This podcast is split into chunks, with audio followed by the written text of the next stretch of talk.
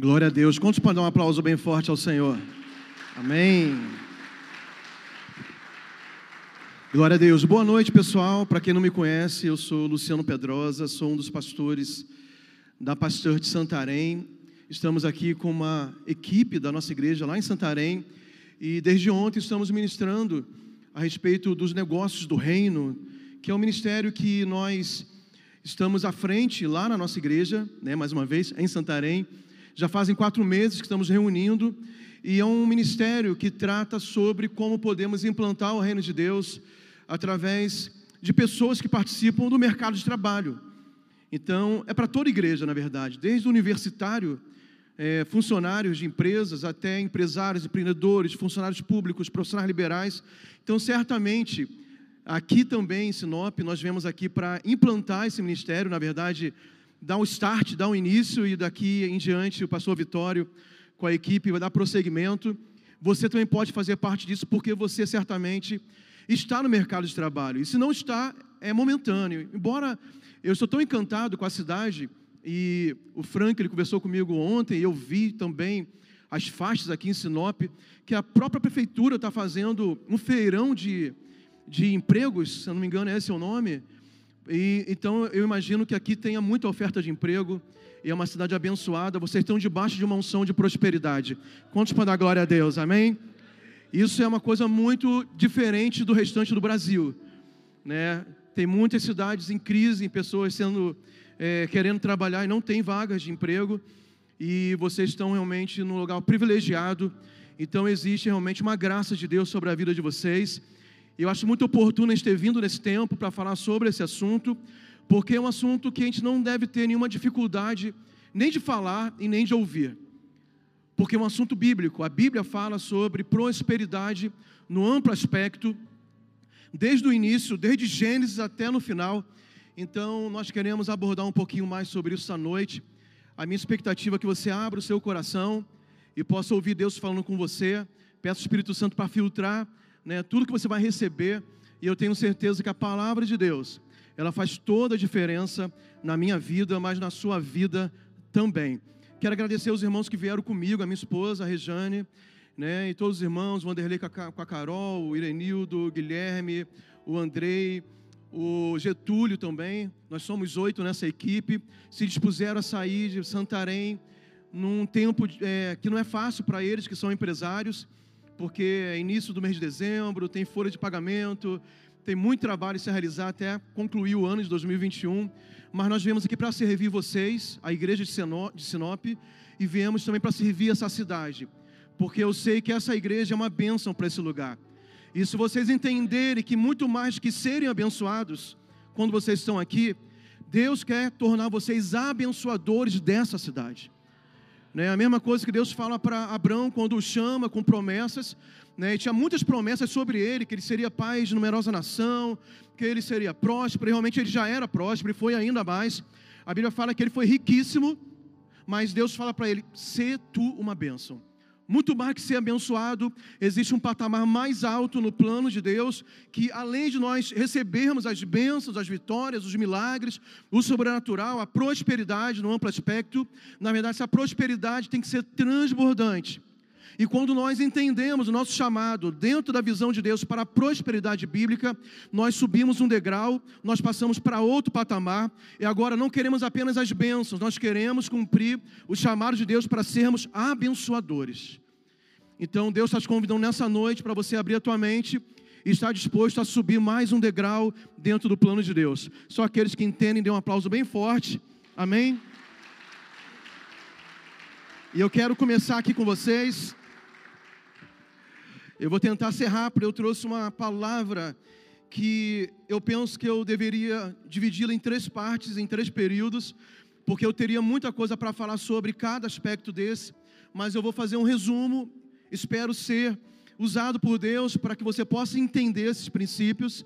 São só três princípios que eu quero falar nessa noite e são tão importantes. E como o, o irmão falou aqui na ministração da oferta, existe dentro da da, da, da, da perspectiva é, e de forma recorrente na vida de homens de Deus que são prósperos, existem alguns padrões bíblicos que são repetidos que você observa na vida desses homens. E eu tenho tido a oportunidade de conviver ultimamente, principalmente por causa do Ministério Negócios do Reino, por causa de algo que eu acho que é um tempo de Deus para a minha vida, para o meu ministério, para a nossa igreja em Santarém. Deus tem me dado a oportunidade de me aproximar de homens de Deus muito prósperos. Prósperos no amplo aspecto, e nós vamos ver isso na palavra, o que é essa prosperidade no amplo aspecto no entendimento maior, além do que finanças, embora finanças fazem parte dessa prosperidade que Deus tem para nós. E eu tenho observado isso, e eu estou falando de prosperidade bíblica. Eu estou falando de prosperidade que Deus dá. Eu não estou falando de riqueza que pode se conquistar, e realmente a riqueza pode ser conquistada de outras formas. Existem pessoas que não servem a Deus, existem pessoas que não amam a Deus, que não reconhecem Deus na sua vida e que conseguem alcançar um patamar financeiro alto. E não significa que elas sejam prósperas dentro da visão bíblica. Mas eu estou dizendo de homens e mulheres que eu tenho conhecido e caminhado perto, que têm vivido dentro desse patamar bíblico da prosperidade que Deus quer nos dar. E esses dias foi é, no mês de outubro, se não me engano, ou no início de novembro, não, no início de novembro, no feriado, dia 2 de novembro, eu tive o privilégio de conhecer um homem incrível, brasileiro, incrível, um grande homem de Deus. Eu já tinha ouvido falar dele, ele mora em Manaus, ele é um senhor, e ele é um grande empresário em Manaus, ele tem uma livraria em Manaus, ele vende livros acadêmicos, escolares, didáticos, é, não é uma livraria cristã exatamente, e ele tem muitos imóveis também na cidade de Manaus, mas o que diferencia ele não é aquilo que ele tem, mas é o coração dele, é o que ele faz. Eu não sei se vocês já ouviram, vocês que estão na igreja há mais tempo e pesquisam biografias de grandes homens de Deus, você com certeza já ouviu falar na marca Colgate. Quem já usou creme dental Colgate algum dia na sua vida, levante a mão. Então, a maioria já sabe que é Colgate, né? É uma marca de cremes dentais e materiais de higiene. É, e o Colgate é, é, um homem, foi um homem, né? se não me engano, ele era americano, e um grande homem de Deus também. E o que diferenciou esse homem chamado Colgate, que tinha essas megas empresas e as marcas estão estabelecidas até hoje, deixou um legado, é que ele era um cristão extremamente liberal. E ele fez, certa vez na vida dele, um compromisso com Deus, uma aliança com Deus, em que ele inverteria a lógica daquilo que a Bíblia nos ensina sobre o dízimo. A palavra dízimo, dízimo significa 10%. E isso não foi inventado por homem, não, realmente. A raiz da palavra significa dízimo, significa 10%. Então nós aprendemos biblicamente, e o Senhor nos pede os dízimos. Né? Está na Bíblia, está antes da lei, está durante a lei, depois da lei também, no Novo Testamento, nós encontramos ocasiões bíblicas que falam sobre o dízimo, como um princípio bíblico, como uma aliança com Deus. E o dízimo são 10%. Mas esse homem tinha tamanha fé, e uma tamanha aliança com Deus, que ele resolveu inverter essa lógica. Porque se você dá 10% para Deus e pertence a Deus 10%, nessa lógica bíblica, então nós temos 90% para administrar e poder comprar nossas coisas, pagar nossas contas e usufruir dessa bênção que Deus tem nos dado, que é o dinheiro que nós recebemos pelo nosso trabalho. Mas Colgate fez diferente, ele decidiu viver com 10% e doar 90%. Por que eu estou falando de Colgate? Porque eu conheci um homem assim, é esse irmão lá de Manaus, chamado Josias. E a história dele é muito grande, eu não posso me alongar aqui, porque não estava nem no meu esboço. Estou lembrando dessa história aqui. Ele era um cristão, ele é um cristão já há muito tempo, fiel a Deus. E antes dele passar por uma fatalidade na sua vida, ele já era muito liberal no reino de Deus. Já tinha um coração muito aberto para o reino de Deus, de acordo com a sua prosperidade. E ele diz que antes dessa fatalidade, ele já entregava para o reino de Deus 20% de tudo que ele tinha, da sua renda mensal, dos seus negócios, da sua renda, quando ele tinha algum, alguma lucratividade. Mas ele sofreu um atentado em Manaus, ele foi abordado por bandidos, ele foi levado para um local escuro e levou, se não me engano, seis tiros. E dos seis tiros, ele levou dois tiros na cabeça. E ele foi, ele lembra ainda de alguma coisa desse momento que ele levou ali, que ele foi alvejado por tiros. Depois ele apagou, levaram ele para o hospital em Manaus. Ele foi transferido para o Sírio Libanês em São Paulo. Ele ficou desacordado uh, durante mais de uma semana. E ele passou por um processo muito grande de milagres de Deus. É como se ele tivesse morrido realmente. Ele, tem, ele teve experiências nesse período que ele estava, nesse coma profundo, e, é, experiências com, com as coisas celestiais. Como se ele tivesse morrido, mas ele voltou e ele se recuperou. E depois que ele se recuperou, depois de longo tempo de tratamento, mais de mês, várias operações, ele fez um compromisso com Deus. E ele falou assim: se antes disso, de Deus me livrar, eu dava 20%, agora eu vou mudar. Eu também vou dar 90% e vou viver com 10%. E ele fala assim que os empresários locais, que eram cristãos também, alguns amigos de outras igrejas, falaram, rapaz, você está louco, no Brasil não tem como fazer isso, você vai quebrar. Porque no final do ano você vai ter que fazer investimento na tua empresa. Você vai ter que trocar frota de veículos, você vai ter que investir em computadores, você vai ter que pagar é, impostos, você 10% não dá, é impossível no Brasil qualquer empresário é, se desfazer de 90% por qualquer motivo e viver com 10%. E ele falou que no final do ano, não somente ele trocou toda a frota de carro da empresa dele, investiu em toda a troca também dos computadores da empresa, e no final do ano, além dele conseguir fazer tudo isso e viver muito bem, muito prosperamente, ele ainda tinha um valor muito grande sobejando, sobrando na conta da empresa dele. E o mesmo empresário que disse que seria impossível, depois de algum mês procurou ele, falando assim: Olha, é, eu estou precisando de ajuda, você não tem 600 mil reais para me emprestar? Porque minha empresa está quebrando. Ele falou assim: Eu tenho, é exatamente o que eu tenho e eu poderia te emprestar, eu poderia até te dar mas eu não posso dar para alguém que não é fiel, porque se você está endividado, está com problema e não prosperou, possivelmente, possivelmente, você não foi fiel nem nos 10%. E meu dinheiro é consagrado a Deus. E esse cara é incrível, eu conheci ele pessoalmente, conversei com ele agora, dia 2 de novembro. Eu não estou dizendo que você e eu, isso é, isso é um patamar de fé muito alto. É uma revelação muito profunda daquilo que eu quero falar para você nessa noite, de nós chamarmos o Senhor para ser o nosso sócio majoritário. Aí você pode dizer, mas pastor, eu não sou empresário, eu não tenho empresa, eu sou funcionário. Mas você tem uma vida, você tem uma família, você tem os seus negócios, você tem seus investimentos, você tem uma forma de viver. E na verdade, a gente não precisava desafiar ninguém aqui que já é um cristão para chamar Deus para ser o seu sócio, porque até o, o Guilherme falou isso hoje de manhã, o que eu creio também. No dia que nós recebemos Jesus como Senhor e Salvador, de fato, nós chamamos Ele para ser o nosso dono absoluto. E esse absolutismo de Deus sobre nós não é só para nos garantir salvação eterna, que isso é verdadeiro e nós vamos morar no céu pela eternidade, porque recebemos salvação pela graça, mas aqui nessa vida, nós entregarmos de fato tudo para o senhorio de Cristo toda a nossa vida terrena nesse momento. E quando eu digo vida, em todos os aspectos, a nossa família, o nosso tempo, os nossos talentos, o nosso ministério, o nosso serviço, o nosso trabalho, a nossa dedicação, mas também as nossas finanças, os nossos bens. Eu tenho certeza que não existe outro sócio melhor, porque ele é o dono do ouro e da prata. A Bíblia fala que os céus pertencem ao Senhor, a terra é o estrado dos seus pés. Não existe outro sócio melhor para estar cuidando de nós. Mas eu quero falar sobre os três pilares dessa prosperidade bíblica que Deus garante para nós. Eu quero ler aqui a parábola que você conhece, que é a parábola dos talentos. Eu vou ler rápido porque é um texto grande, então abra sua Bíblia em Mateus 25, 14. Eu vou fazer uma leitura bem rápida, acompanha aí. Aperte os cintos que nós vamos acelerar um pouquinho, um pouquinho a partir de agora. Só quem está pronto, diga amém.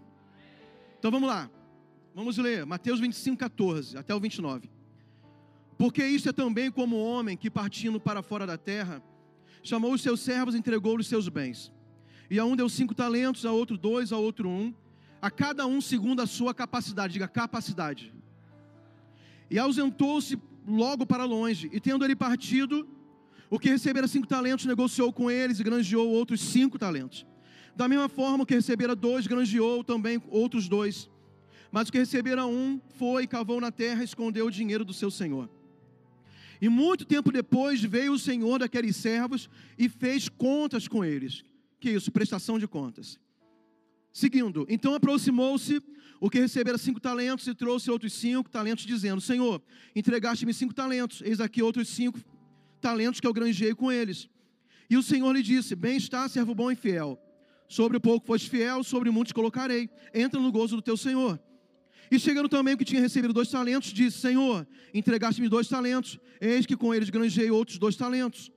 Disse-lhe o Senhor: Bem está, bom e fiel servo. Sobre o pouco foste fiel, sobre o muito te colocarei. Entra no gozo do seu Senhor. Mas chegando também o que recebera um talento, que recebeu menos, disse: Senhor, eu conhecia-te, que és um homem duro, que ceifas onde não semeaste, e ajuntas onde não espalhaste. E atemorizado, escondi na terra o, o teu talento. Diga assim, o teu talento. Diga assim, teu talento. Amém? Grava isso. Escondi na terra o teu talento. Aqui tens o que é teu, devolveu aquele único. Respondendo, porém, o seu senhor disse-lhe: Mal e negligente servo. Sabias que sei onde não semeei, junto onde não espalhei? Devias então ter dado meu dinheiro aos banqueiros, e quando eu viesse, receberia o meu com juros. Tirai-lhe, pois, o talento e dai-o ao que tem dez talentos. Porque a qualquer que tiver será dado e terá em abundância. Mas o que não tiver, até o que tem ser-lhe-á tirado. Então vamos lá. Pessoal, não temos dúvida que nosso Deus é um Deus de prosperidade. Amém ou não amém? Quantos creem que Deus é um pai bondoso? Amém ou não amém? Sim? Quantos que são pais biológicos e mães biológicas? Você ama seus filhos, sim? Você gostaria de dar melhores presentes para seus filhos, sim ou não? Você acharia injusto o teu filho é, crescer, prosperar mais do que você, sim ou não? Por quê? Porque você ama seu filho. Mas a Bíblia fala que é, nós sendo, sendo homens, né, e somos pais, né, nós queremos dar boas coisas aos nossos filhos. Quanto mais nosso Pai Celestial não nos dará coisas nem melhores. Não existe como comparar nossa bondade natural é, por mais que nós amemos tanto nossos filhos com a bondade de Deus. Não existe como comparar a capacidade que nós temos de abençoar os nossos filhos, que nós amamos, com a capacidade que Deus tem de nos abençoar. Então, se alguém pensa que Deus não tem prazer em prosperar seus filhos, é, possivelmente você se acha melhor que Deus. Porque você diz que você gostaria de abençoar os seus próprios filhos. Então, nosso Deus é um Deus de amor, um Deus de bondade, um Deus de prosperidade. No Antigo Testamento, para o povo hebreu, havia nomes que se referiam a Deus. Um dos nomes era Jeová Jiré, Deus de provisão, Deus da prosperidade. Eram nos nomes que ele era conhecido, porque o povo de Israel sempre teve promessas de prosperidade sobre eles. E até hoje essas promessas se cumprem. O povo judeu é o povo mais próspero da terra. Os maiores bilionários da terra são os judeus porque eles estão debaixo de uma promessa desse mesmo Deus, que é o nosso Deus, porém, hoje nós cremos num patamar muito ainda maior, porque nós cremos na, na, na, na manifestação de Jesus e, e com a graça de Jesus sobre nós. E a graça significa o favor imerecido. Então, agora, o que me liga à bênção de Deus não é aquilo que eu faço apenas, mas principalmente a forma que eu creio na graça e no favor de Deus. É muito mais uma questão de uma mentalidade ligada à fé, nesse Deus gracioso, nesse Deus bondoso, ligada aos princípios da palavra que são infalíveis, para que eu possa alcançar o patamar do cumprimento das promessas de Deus sobre a minha vida. E o que, que significa prosperidade? Então, eu peguei aqui no dicionário da língua portuguesa o que significa prosperidade. Então, trata-se de abundância, o que é isso? Uma quantidade excessiva superior ao necessário. Mas a prosperidade bíblica não diz respeito só a finanças, mas também a tudo aquilo que nós somos e temos. Fala da minha vida com Deus, a minha vida espiritual. Eu sou próspero na minha comunhão com Deus, porque agora tenho acesso ao trono dele. O, o véu foi rasgado e eu posso entrar na presença dele como ministro de Deus para orar, para interceder, para ter relacionamento, para ouvir a voz dele, para ser íntimo dele. A Bíblia fala, né? Existe uma, uma palavra do apóstolo João que ele escreve assim para os crentes daquela, daquela igreja no qual ele se dirigia, ele fala assim: Eu torço para que você vá bem, para assim como a sua alma é próspera. Existe uma prosperidade na alma, e a alma fala de quê? De emoções, de sentimentos, de cura interior. E hoje nós sofremos muito, a nossa geração sofre muito da doença atual, a mais terrível de todas, que são as doenças emocionais. Mas Deus tem promessas de paz sobre nossas vidas. Jesus disse: Eu, eu vos dou a minha, a, a minha paz, a minha paz vos dou, eu não a dou como o mundo a dá, porque o mundo não tem paz para dar. O apóstolo Paulo escreve lá em Filipenses capítulo 4, versículo 7, sobre a paz que excede todo entendimento. Mas no âmbito material e físico, Deus também se preocupa conosco e Ele quer nos suprir, Ele quer nos abençoar, Ele quer nos prosperar. Então você precisa acreditar num Deus bondoso que quer te abençoar no amplo aspecto, espiritual, alma e corpo. Mas a palavra de Deus nos dá princípios. Todas as promessas de Deus sobre qualquer assunto bíblico sempre vai ser precedida de mandamentos. Existe um caminho bíblico para nós acessarmos as bênçãos de Deus em qualquer área, e na área da prosperidade da mesma forma. E a receita é muito clara na Bíblia. E eu quero mostrar essas três bases para nós encontrarmos essa prosperidade. E a primeira é o trabalho. Diga trabalho. Diga agora assim: trabalho. Diga trabalho e mordomia. O que é mordomia? Nós nos tornarmos mordomos das coisas de Deus. E o trabalho é a primeira coluna dessa vida próspera que vai nos sustentar ao longo do tempo, né, de forma longeva, numa vida de prosperidade abundante e uma prosperidade bíblica. Algumas pessoas, por entenderem mal a palavra de Deus, pensam que, a, que, que o trabalho é uma maldição. Porque quando houve pecado, lá no início de tudo, em Gênesis, lá nos primeiros capítulos, a Bíblia fala sobre o pecado do, do, do ser humano, do homem, da mulher, da mulher e do homem veio consequências, e uma das maldições foi sobre o trabalho. Mas antes da, do pecado, quando Deus cria o homem, o homem já recebeu o trabalho para realizar. Deus colocou o homem para ser o gestor do, da, da, do planeta, de cuidar do jardim. Deu trabalho para o homem, por exemplo, nomear os animais e também cultivar a terra. Então o trabalho nunca foi uma maldição, até porque o próprio Deus começa a Bíblia trabalhando. O primeiro capítulo de Gênesis, o que, que é? Deus trabalhando. Trabalhando em quê? Criando todas as coisas. E a Bíblia fala que Deus, ele usou seis dias de trabalho e no sétimo ele descansou. Nos três primeiros dias da criação, Deus ele cria toda a estrutura do, do planeta e do universo. Então ele cria como se fosse um ministro da infraestrutura. Né? Ele cria ali as coisas todas, é, ele faz separação da luz do dia, da parte seca, da parte né, de água do planeta. Ele faz tudo, toda a estrutura física do planeta para quê? Para que depois ele possa povoar o planeta. E nos três últimos dias dos seis, Deus começa a povoar o planeta. Com o quê? Com plantas, com animais e depois com o ser humano, com o homem. E a partir daí o homem começa a ser o gestor daquele ambiente, esse ambiente terreno criado por Deus. Deus contava com o homem para trabalhar.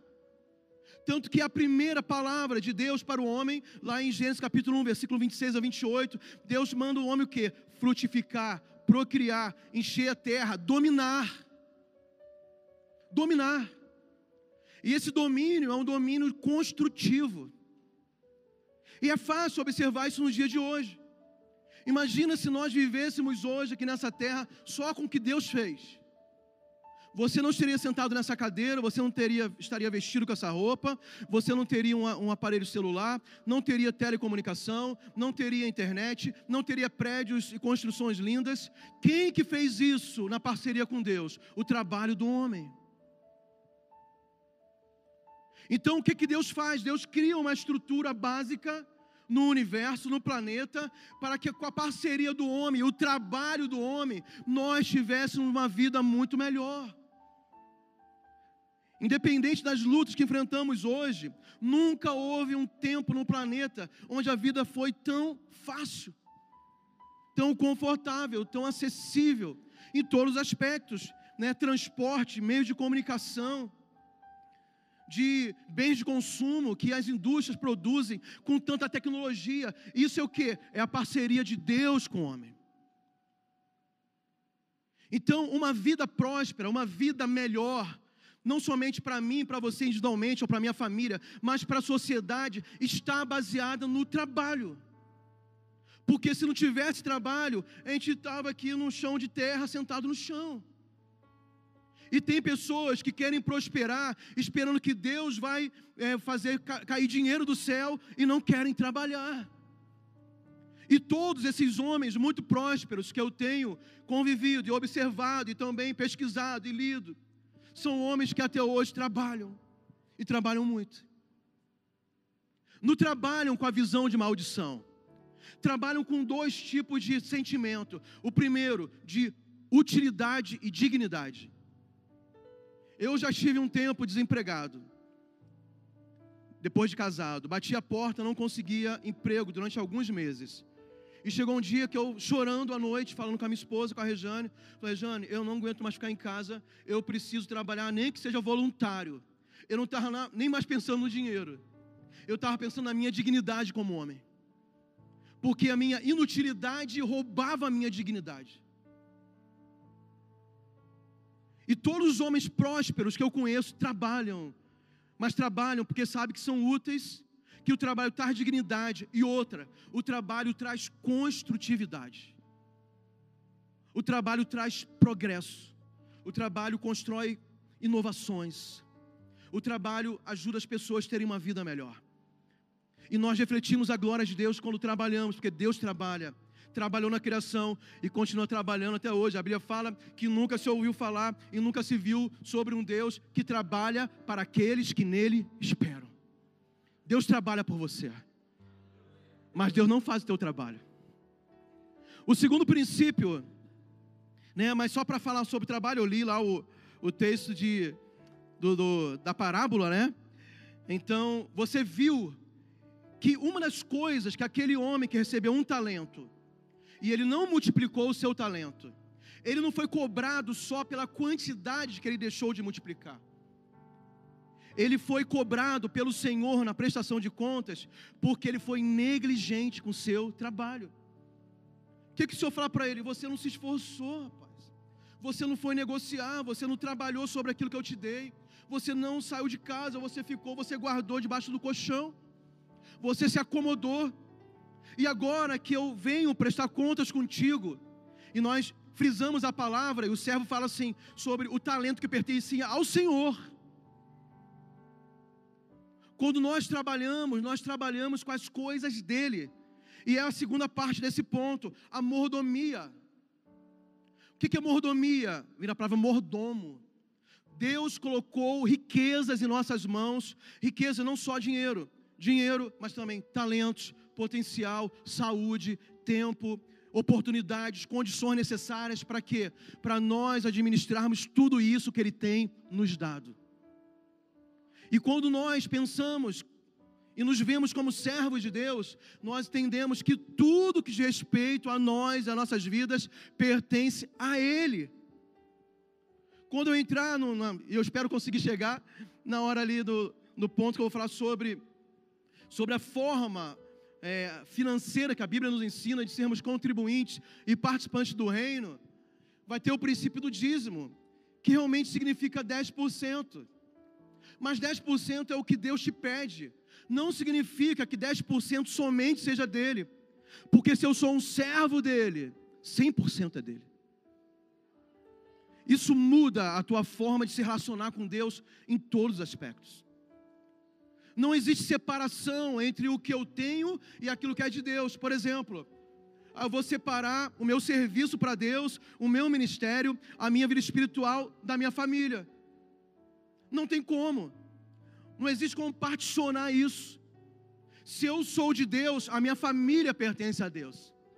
Foi isso que Josué entendeu e ele declara isso, escrito lá em Josué, se eu não me engano, 24:15, que está escrito assim: Eu e minha casa serviremos ao Senhor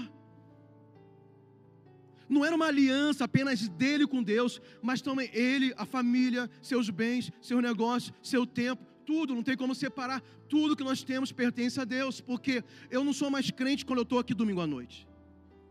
Eu sou crente em qualquer lugar que eu estou, aqui domingo à noite, lá no, no, meu trabalho, na rede social, na rua, na vizinhança, no meio da minha parentela. Eu sou de Jesus e tudo que diz respeito a, me, a mim pertence a Ele também, 100%. Então nós somos mordomos de Deus. Isso é uma concepção muito, sabe, muito forte, que nos aproxima dEle, no fato de entender que tudo que eu tenho pertence a Ele, mas também tudo que é dele pertence a mim. Um dia eu estava em Macapá, morava em Macapá, uns anos atrás, três anos atrás, e eu estava assim muito em crise, porque todo mundo tem sonhos de, de ascender financeiramente. E eu estava falando assim, oh, eu, eu, eu quero, né? eu já era um pastor, eu falei, mas eu quero, tem coisas que eu quero acessar. Eu quero ter acesso a algumas coisas que eu, eu penso que, que tem condições, que é possível. Que o Senhor não me dá logo, sabe aquela pressa do filho, né? E eu estava eu tava caminhando na orla de Macapá, né? Não sei se estava caminhando ou correndo, eu gosto de fazer atividade física, mas eu estava caminhando e orando, caminhando, estava caminhando e orando. E veio uma palavra no meu espírito muito forte. Eu sabia que era Deus falando comigo. Ele falou assim: Meu filho, não se preocupe, porque se tudo que você tem é meu, tudo que eu tenho também é teu. Então não se preocupe, porque você tem acesso a todas as coisas que eu posso te dar, e Ele pode todas as coisas. É uma aliança muito íntima, muito completa. Mas a aliança sempre é um acordo entre duas partes. Quantos entendem isso? Porque nós estamos sendo amados, é interessante. A, a igreja atual tem sido bombardeada né, por um pensamento: não, tudo que, tudo que Deus tem é meu. Vem para cá para o culto da prosperidade, que Deus vai te dar uma casa própria, Deus vai te dar um carro novo, você vai ser promovido. E as pessoas vêm querendo receber, mas não entendem que a aliança é uma via de mão dupla. E a Bíblia fala que Deus ele nunca vai deixar de ser fiel. A parte dele ele vai cumprir. O que, que ele espera? Que nós cumpramos a nossa parte. E o primeiro princípio é o trabalho, deixa eu correr. O segundo princípio, diga assim, boa administração. Diga assim, número um. Vamos lá, pessoal, estamos juntos. Número um, trabalho. Número dois, boa administração. Esses servos que receberam os talentos, dois deles foram recompensados porque souberam administrar o que Deus, o que o Senhor colocou em suas mãos. E talento, pessoal, era dinheiro mesmo. Era uma unidade de medida, era uma moeda naquele tempo. Então o Senhor deu dinheiro para eles administrarem. Quem foi recompensado? Quem soube administrar. Porque esse pilar de esse tripé que eu estou falando, né? E o tripé, já vou falar aqui: trabalho, boa administração, o terceiro, fidelidade a Deus. Não adianta você ter só duas pernas. O tripé, as duas pernas não vão segurar essa estrutura de prosperidade. As três têm que caminhar juntas. Eu já errei nesse algum tempo da minha vida sobre boa administração. Eu era fiel a Deus, com a minha família, dizimista fiel, ofertante fiel, entrava em todos os projetos financeiros da igreja, abençoava pessoas, semeava. A gente cultiva isso há muito tempo em nossas vidas. Eu trabalhava bastante, eu trabalho desde 15 anos de idade. E já houve tempo que eu trabalhava de, de domingo a sábado de 7 horas da manhã a 11 horas da noite. Isso durou muito tempo. As pessoas me chamavam até de workaholic porque teve um tempo que eu trabalhei muito. E eu prosperava, sim, prosperava não, eu ganhava dinheiro nesse tempo. Mas eu não era próspero, porque eu não sabia administrar. E eu tinha a benção de Deus, porque depois desse período que eu falei que fiquei desempregado, depois quando mudou esse tempo, essa temporada, houve esse tempo de trabalho que eu escolhia emprego na área que eu tinha me formado. Eu dispensava trabalho, eu mudava de empresa para outras oportunidades melhores eu era mais importante que o pai do Cris. Sabe aquele seriado do Todo Mundo Odeia o Cris? O pai do Cris tinha o quê? Dois empregos. Eu tinha três empregos e muitas outras oportunidades me rondando. Mas eu não era próspero, porque eu não sabia administrar. E quando o dinheiro entrava na minha conta por várias fontes, eu já estava tão comprometido em pagar coisas que eu comprava sem limite, que a gente adquiria sem limite, que a gente não via a cor do dinheiro. E não importava, se eu recebesse uma renda extra, eu tinha muito mais coisa para pagar do que para receber. E tem muito crente que é fiel a Deus, que é abençoado por Deus, que tem o seu dinheiro, o seu salário, a sua renda, tem as oportunidades, que é muito trabalhador, mas não vê a cor do dinheiro. Por quê? Porque não administra. E a fidelidade que aqueles servos tinham que ter ao seu Senhor não era apenas ficar acreditando que aquele dinheiro que eles receberam, os talentos, iria render na mão deles automaticamente, porque pertencia àquele senhor próspero. Não, não era automático. Era necessário o trabalho, mas é necessário uma boa gestão daquele dinheiro. Quantos entendem? Digam amém. Então, esse é um princípio tremendo. Olha o que diz o texto de Eclesiastes, capítulo 11, versículo 1 e 2. Eu vou ler aqui na versão atualizada que diz assim: Envie os grãos de sua colheita mar afora, e com o tempo isso lhe trará retorno. Quantos querem retorno dos seus investimentos aqui? Aqui, o autor de Eclesiastes está falando de, de investimento financeiro. Ele continua dizendo: invista seus recursos em vários lugares, pois desconhece os riscos adiante. Isso aqui foi escrito mais ou menos há 2.700 anos atrás. Os coaches financeiros da atualidade têm falado isso como se fosse uma grande novidade. Diversifique seus investimentos para você poder suportar crises. Põe 25% em renda fixa, outros 25% em renda variável, outros 25% em bitcoins, outros 25% em imóveis. Porque se bitcoins despencar, possivelmente vai, pode subir os juros, a renda fixa sobe. Se cair dois, o imóvel valoriza. Você nunca vai ficar totalmente desprotegido. E a gente fica encantado. Sabe por que a gente fica encantado? E não, não que seja contra, você pode fazer isso, não tem problema. E a gente investe um dinheirão e compra curso e segue os caras e fica assistindo no YouTube. É porque a gente não lê a Bíblia direito. Aí tem que vir alguém que lê a Bíblia e tem que desenhar para a gente entender. O autor está dizendo sobre isso, sobre que uma boa gestão sobre aquilo que você tem recebido. Por quê? Mordomia, porque pertence ao Senhor. Você é o mordomo, mas pertence ao Senhor. Então, esse segundo princípio é uma chave importante para você conseguir prosperar debaixo da bênção de Deus. É o que Deus espera de você.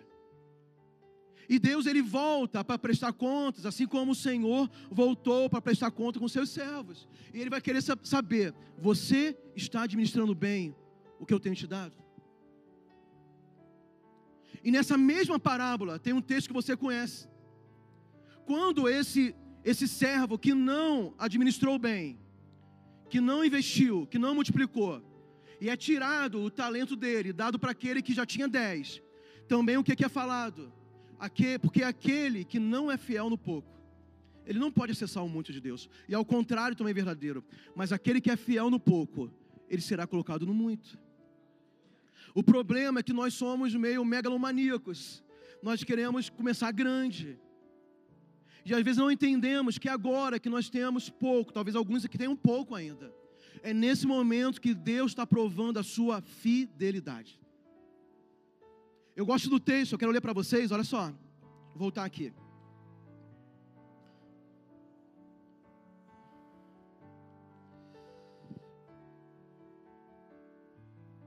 Cadê? Sumiu? Abra sua Bíblia em 1 Coríntios, capítulo 4, versículo 1. Eu vou ler logo, mas abra e marca. 1 Coríntios, capítulo 4, Novo Testamento. Novo Testamento, vamos lá. Olha o que diz: que os homens nos considerem como ministros de Deus. Diga assim: eu sou ministro de Deus. Você de fato é um ministro de Deus. Não é só o pastor que é, não, você também é.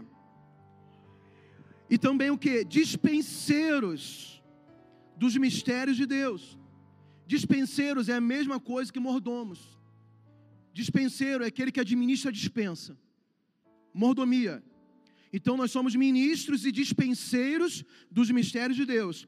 Olha o que o apóstolo Paulo continua dizendo. Além disso, requer-se dos dispenseiros que cada um se ache fiel.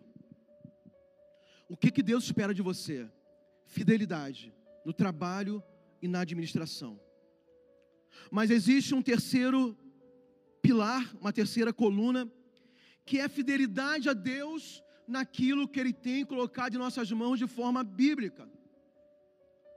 E você tem sido ensinado sobre esses princípios. Existem três formas de nós lidarmos com o dinheiro dentro dos princípios bíblicos. Quantos creem na Bíblia? Digam amém. Eu só posso pregar isso para quem crê na Bíblia. Se você não crê, isso aqui é muito loucura. Mas se você crê, faz sentido para você. Existem três formas de nós lidarmos com o dinheiro de forma bíblica nessa fidelidade a Deus. Prime a primeira forma, diga assim: ofertas. Diga mais forte: ofertas. Segundo, dízimos. Terceiro, esmolas. Dízimos, ofertas, esmolas. O que, que é dízimo? Já falei, dízimo significa 10% de toda a tua renda. Aí alguém vai questionar, pastor, isso era da época da lei, nós não estamos mais na lei. Aí você se engana, não é da lei. Porque Abraão, antes da lei, já era dizimista. Jacó, antes da lei, muito antes, já era dizimista. O dízimo entra na lei de Moisés, para o povo hebreu. E o dízimo, como um princípio de aliança com Deus, de ser aliançado com o próprio Deus, como Deus provedor sobre a sua vida, como Senhor da sua vida, embora 100% seja dele, na prova dessa sociedade com Deus, a sua parte é entregar para ele, devolver para ele apenas 10%. É o que ele te pede em prova da sua fidelidade, é o símbolo da tua fidelidade nessa questão das suas finanças. E o dízimo, biblicamente, é o que? Obediência.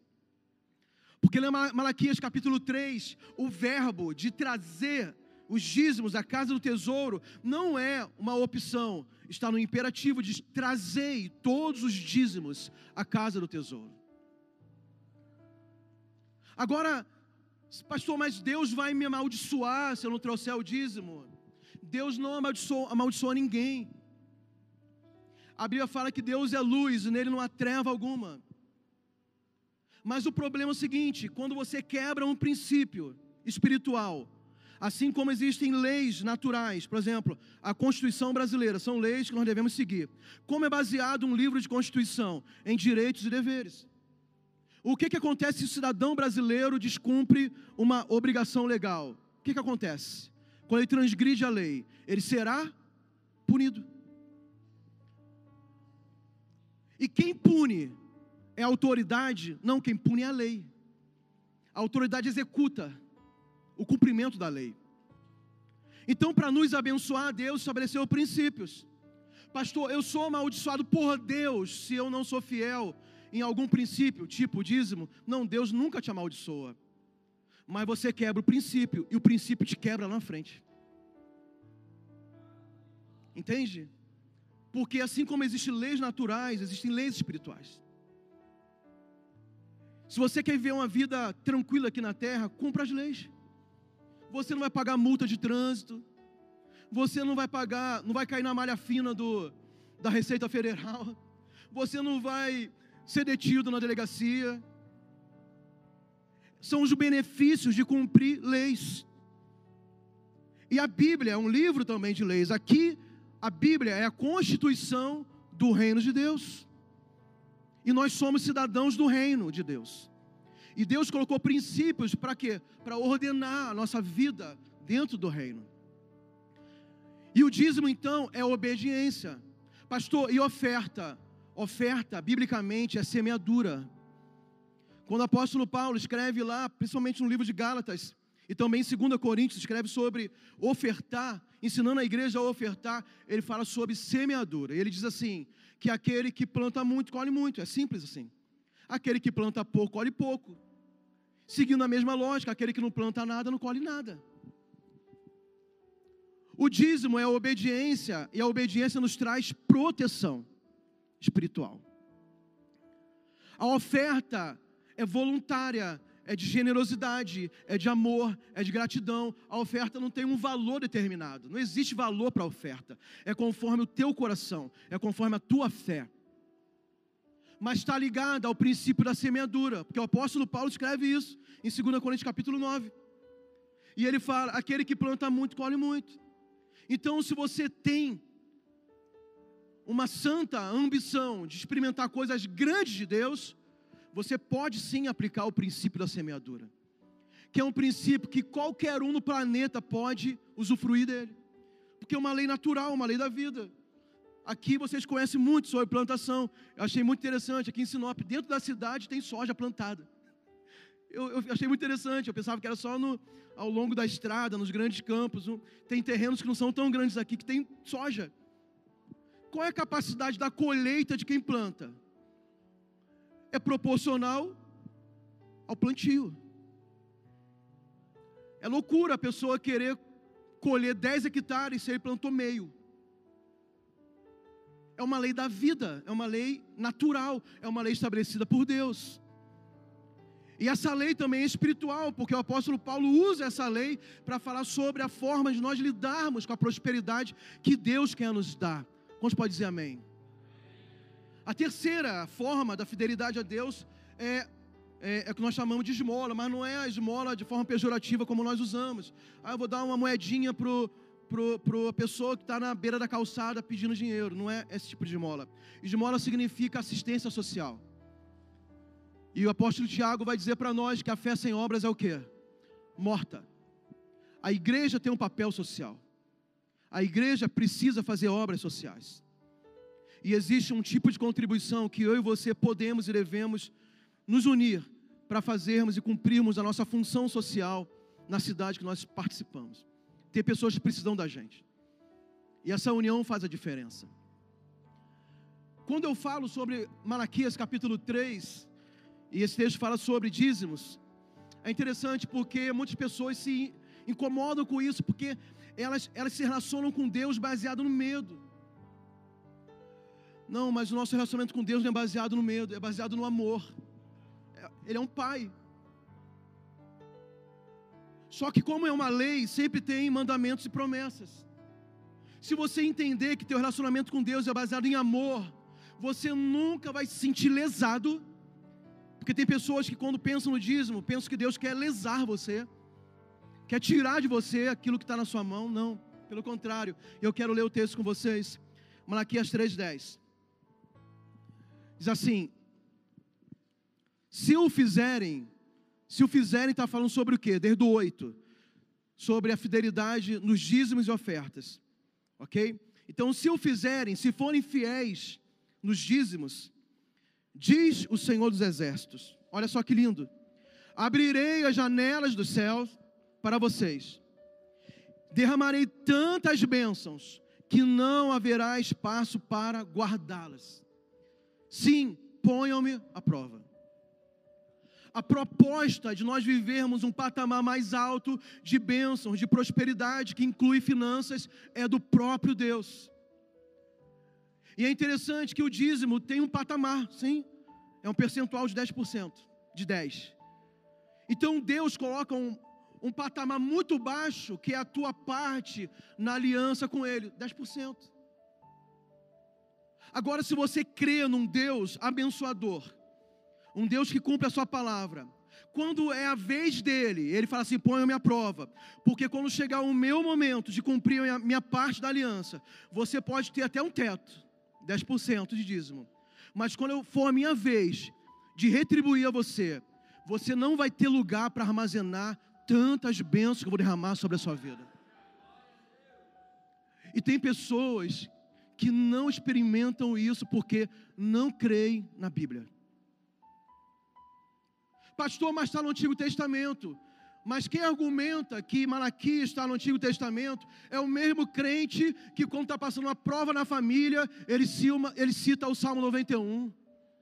Porque mal nenhum chegará à minha tenda. E Salmo também é do Antigo Testamento. Eu estou querendo abrir a sua mente para você entender que Deus nunca vai querer te prejudicar em nada. Eu não vim aqui pedir nada para vocês também. Eu estou compartilhando princípios que eu vivo.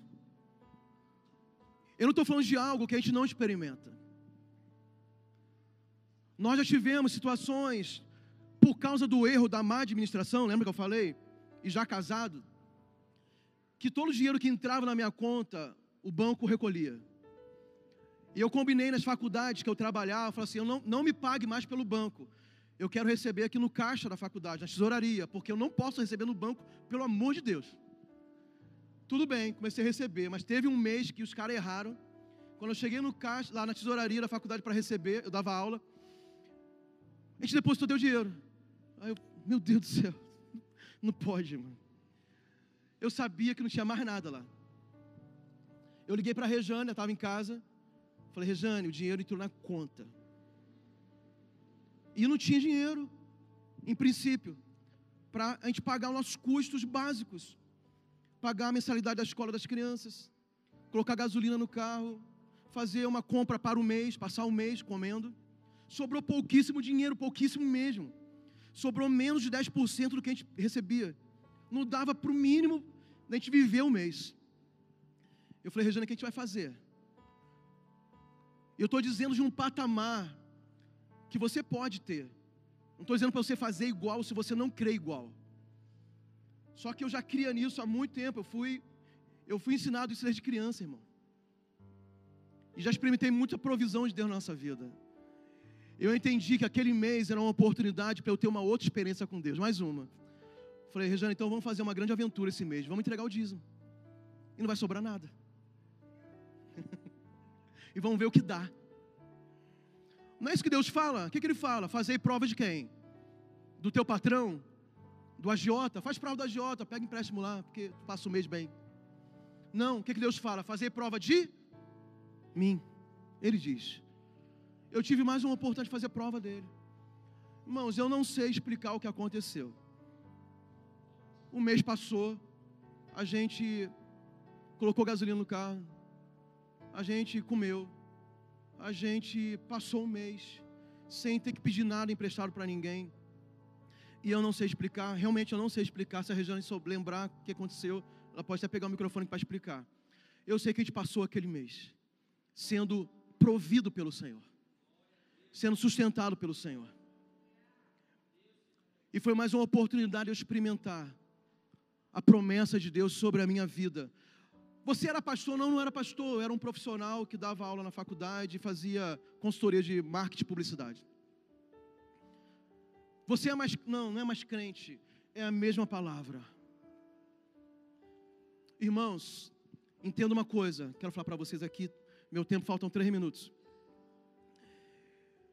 A gente veio aqui nessa, nesse final de semana.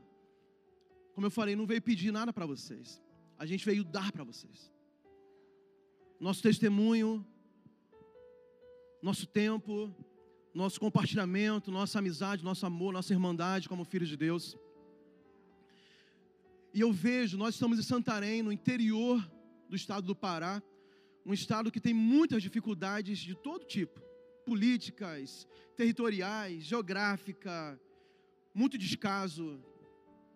Quando a gente atravessa e rompe ali o limite do Pará com Mato Grosso, e chegamos aqui, é, eu vejo algo muito precioso nessa cidade onde vocês estão.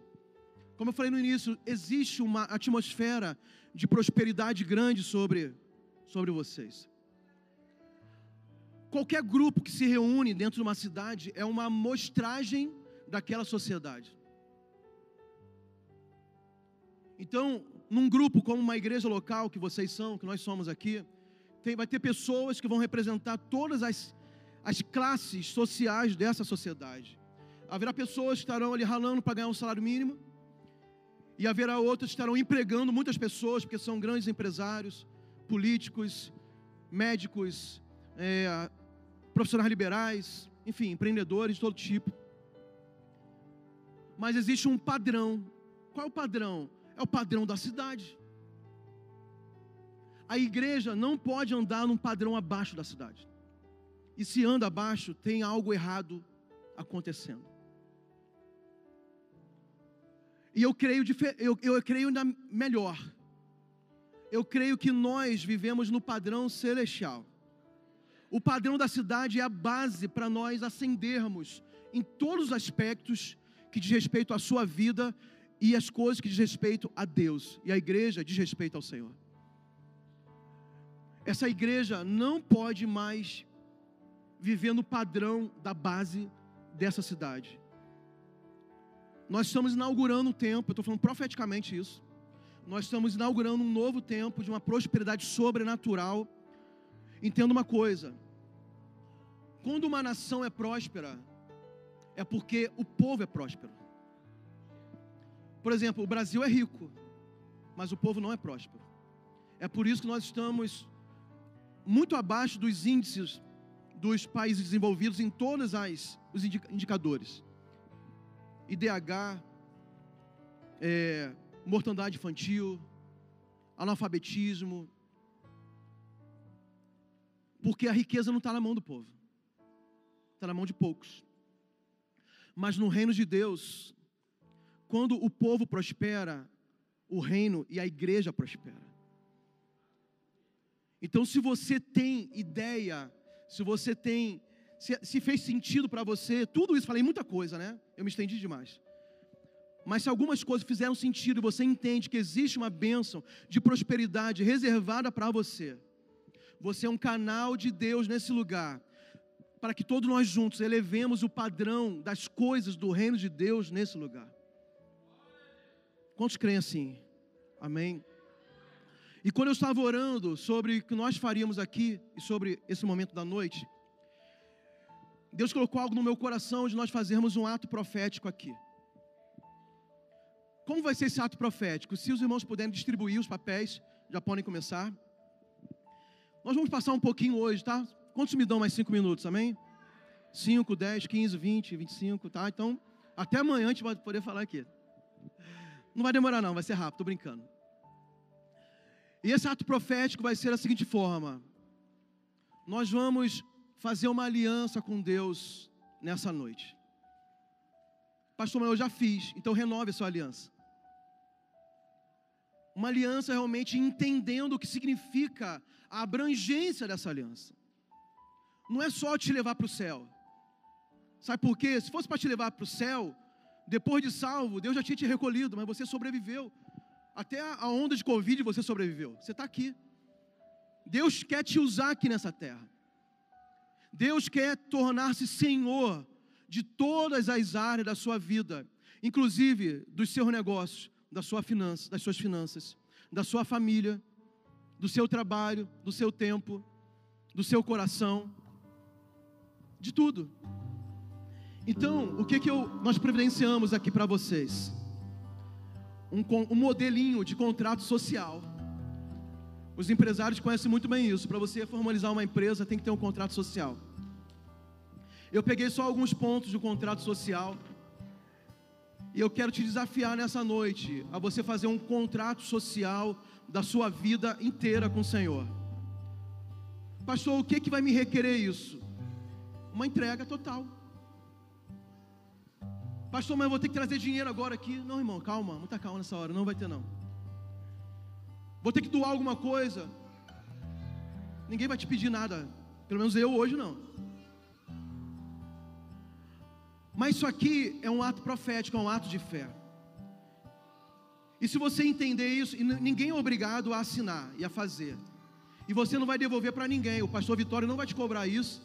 Você não vai entregar para a igreja. Não, você vai guardar na sua Bíblia, na sua gaveta, ao lado da sua cama, vai colar na porta do seu guarda-roupa.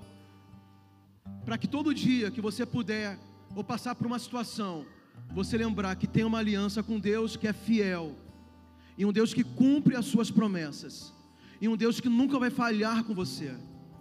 Mas aqui também tem a tua assinatura, que você entrou voluntariamente debaixo desse senhorio de Cristo na sua vida por inteiro. Amém? Então aqui esse contrato está escrito o quê? Contrato social, uma aliança espiritual. Número um, teu nome. Nacionalidade brasileiro, nascido em, coloca a data do seu nascimento casado ou solteiro, marca aí a opção. Residente no município D, coloca aí o município que você mora. Aí tem os termos aqui, a parte de Deus, né? Que é a segunda parte do contrato, segundo sócio do contrato. Jeová Jireh o Shaddai, eterno, dono do ouro e da prata, criador de todo o universo, onipotente, onisciente, onipresente. Qual o objeto da sociedade? É a aliança que você vai fazer nessa noite Esta sociedade terá por objeto todas as áreas da minha vida. Não é só finanças. Espiritual. Como é que está a sua vida espiritual com Deus? Está em dia? Está buscando a Deus? Amém ou não amém? Familiar. A sua família, você já consagrou a Deus a sua família, seu casamento, seus filhos. Você está aplicando princípios espirituais de Deus na sua família, na sua casa. A sua vida financeira. Você está disposto a ser fiel a Deus nos princípios financeiros, dízimos, ofertas, ajuda social e profissional também. Consagra a tua empresa, consagra o teu trabalho, o teu serviço, consagra a tua atividade profissional a Deus.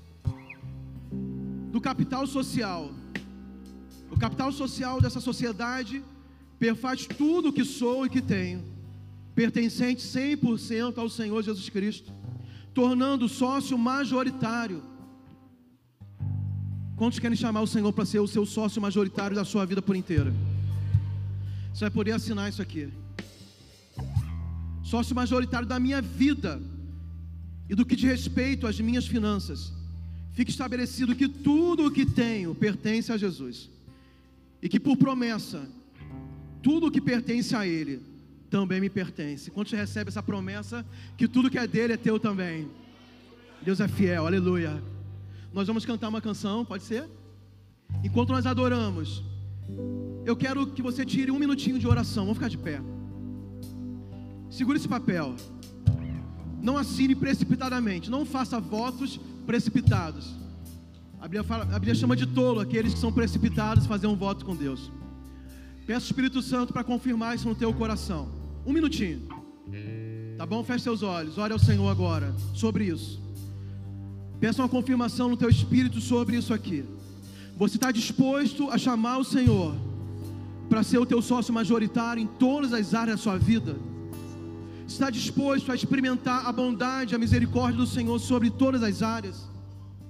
Está disposto a cumprir a tua parte na aliança com Deus, consagrando a sua vida, a sua família, teus negócios, tuas finanças, tuas finanças, e ser fiel a Deus nesses aspectos? Ore a Deus agora, peça ao Espírito Santo uma revelação profunda. Eu não quero te convencer pelas minhas palavras. Estou te esperando aqui. Espírito Santo, confirme agora alianças profundas com o Senhor. Alianças inquebráveis. Embora sejamos infiéis, o Senhor permanece fiel. Mas nós queremos ser chamados pelo Senhor, assim como aqueles que multiplicaram seus talentos de servos bons e fiéis, porque fomos fiéis no pouco, e o Senhor tem preparado muito para cada um dos seus filhos. Meu coração E nessa noite, Senhor, já está. Nós queremos firmar uma aliança com o Senhor. Olha o nosso coração, olha a nossa sinceridade. Senhor, eu te peço nessa noite. Libera fé nessa noite. A Bíblia fala que sem fé é impossível agradar a Deus. Você não consegue se aliançar com Deus se você não tiver uma fé sólida no Senhor. Então nessa noite, o autor e consumador da fé está aqui. Estabelece fé em nossos corações, Senhor. E nos eleva para um nível mais alto de aliança com o Senhor. Em nome de Jesus. Em nome de Jesus. Eu peço que acenda a luz do salão. Vamos cantar. Enquanto ele canta, se você quiser e tiver uma caneta, eu quero que você escreva o teu nome, preencha rapidinho, um minutinho. Se tiver uma caneta na bolsa das mulheres, procure uma mulher, que ela sempre tem uma caneta na bolsa. Se não tiver, você leva para casa. Mas quem tiver agora, os casais podem se aproximar, pode fazer junto isso. Estou se Deus confirmou isso no teu coração, aqui. Amém? Coloca o teu nome, coloca a data do seu nascimento, a cidade. E a assine no final essa aliança com Deus, tornando Ele o sócio majoritário da sua vida. Vamos fazer isso, fica à vontade, vamos fazer.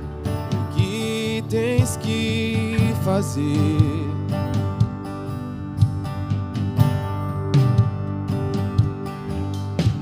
Meu coração aberto já está. Te peço, vem encher nesse lugar.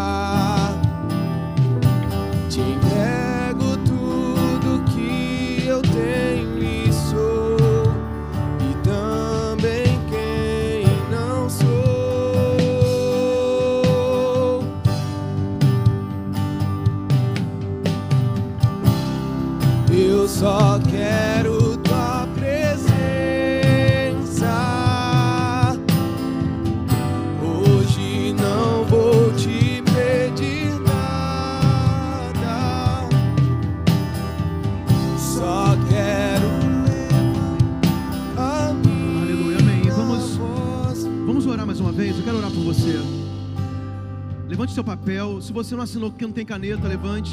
Em casa você vai poder fazer isso. Mas faça. Isso vai trazer uma ligação espiritual com esse momento com Deus. Amém? Senhor, nessa noite,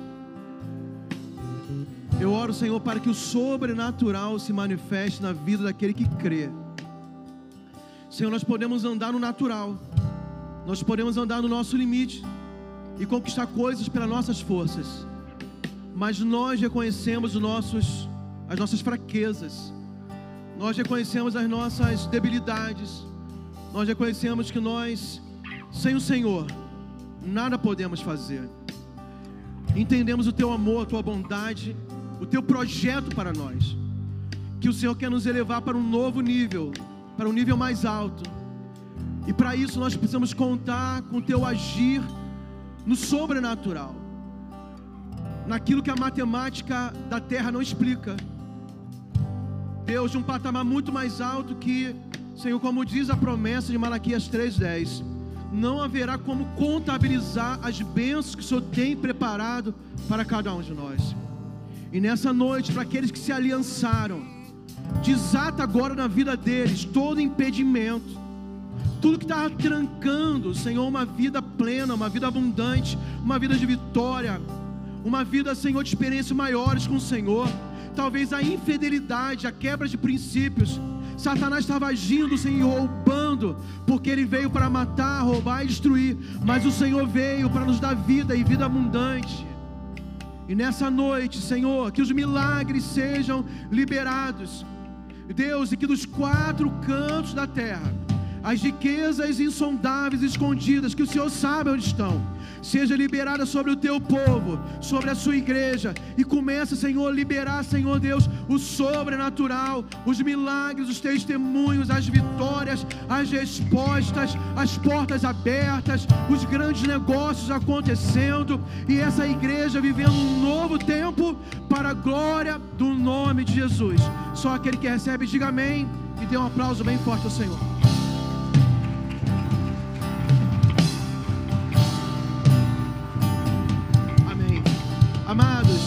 Obrigado pelo carinho, tá bom? Perdão, eu demorei muito hoje, mas eu precisava falar isso para vocês.